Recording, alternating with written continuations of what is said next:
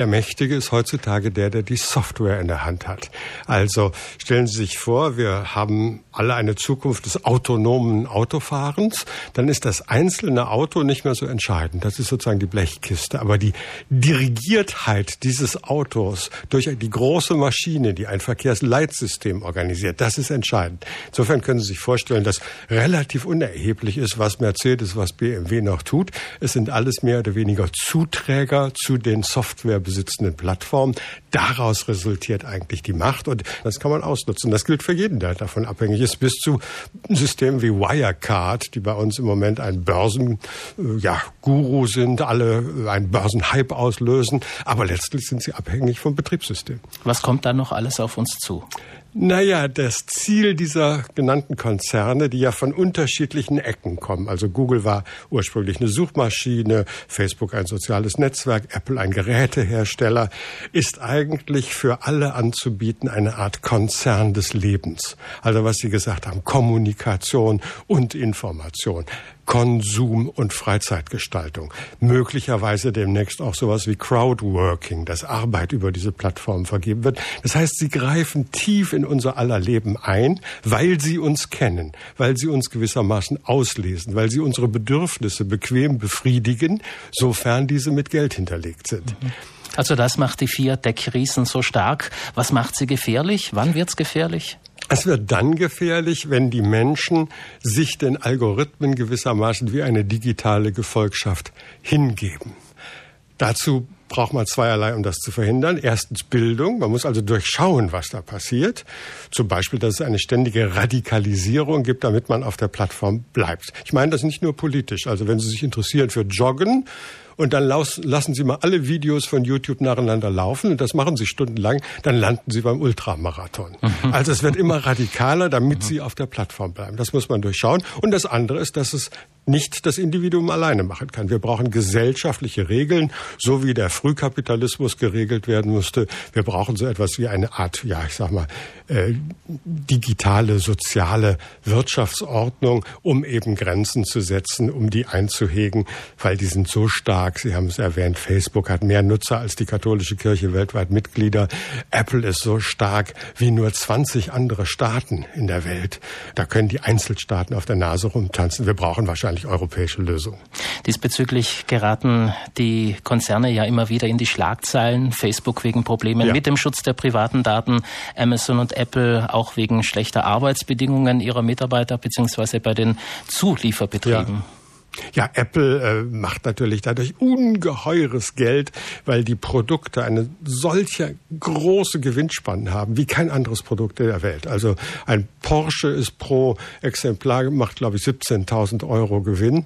Bei so einem guten Handy, was 1600 Euro kostet in der Superversion, kostet das 400 in der Herstellung. Also es sind ungeheure Spannen und das wird auf Dauer nicht gehen. Die Arbeiter werden sich dagegen wehren. Und bei Facebook ist klar, es ist eine großen Reputationskrise. Mark Zuckerberg hat vor zehn Jahren gesagt, es ist das Ende der Privatsphäre. Heute sagt er, wir sind eine Privacy Company. Und diese Spanne, das heißt, den Worten muss jetzt irgendwann Taten folgen, sonst wird wirklich dieser große Konzern zerschlagen werden müssen. Wer bitteschön soll dann diese Internetkonzerne kontrollieren. Das ist gut. Das ist eine Aufgabe der Politik. Und heute merken Sie immer, wenn Politiker energisch was fordern in Bezug aufs Internet, dann merken Sie, aha, das ist eigentlich das, was sie längst hätten tun müssen. Und da sind wir erst am Anfang der Regulierung, aber alle ahnen, dass es so einfach nicht weitergeht, weil sonst haben wir Wild West und den brauchen wir nicht. Also da wird einfach noch zu wenig getan. Die Strafen, die zum Beispiel die EU gibt, das ist. Ja, viele glauben einfach, dass diese Konzerne too big to fail sind, dass man denen gar nicht richtig auf die Füße treten kann. Aber das war in der frühen Gründerzeit, also vor ungefähr 120 Jahren genauso. Die Rockefellers, die Vanderbilts waren auch gigantische Monopole, die dann per Politik reduziert worden, teilweise zerschlagen worden, aufgespalten wurden und ähnliches. Das muss hier nicht unbedingt sein, aber es muss eine klare Gesetzgebung geben. Es muss klare Regelungen geben, was mit den Algorithmen zu geschehen hat und wie die Nutzerrechte zu organisieren sind. Das kann man nicht allein den gebildeten Individuen überlassen. Wie schaut es denn mit der Digitalsteuer aus? Ja, ich bin natürlich ein Freund davon. Warum? Weil wir werden dazu übergehen müssen, das merken wir auch in der Klimapolitik, dass wir andere Größen für Steuern brauchen. Also heute ist alles orientiert an Umsätzen, an Geldwert und so weiter. Wahrscheinlich ist viel entscheidender sowas wie Datenvolumina. Das ist die eigentlich ausschlaggebende Machtposition. Und wahrscheinlich muss man die besteuern. Das muss man als Größenordnung einführen. Mhm. Da sind wir aber ganz am Anfang auch in der ökonomischen Theorie anderes einzuführen als die klassischen Geld- und Wertkategorien. Aber gerade diese Konzerne generieren ja unglaublich äh, hohe Umsätze. Ja. Die müssen ja auch besteuert werden in den jeweiligen Ländern, wo sie ja. agieren, oder? Ja, also Apple zahlt in Europa, in Irland 13 Milliarden Steuern. Das ist ein Jahr Gesundheitswesen in Irland und sonst nirgendwo. Und fast alle machen es so, das ist aber nicht typisch für Digitalkonzerne. Das macht auch Nike so, dass sie sagen, wir machen in Europa gar keine Gewinne. Wie funktioniert das? Indem die europäischen Dependancen ganz teuer Lizenzen aus den USA kaufen müssen.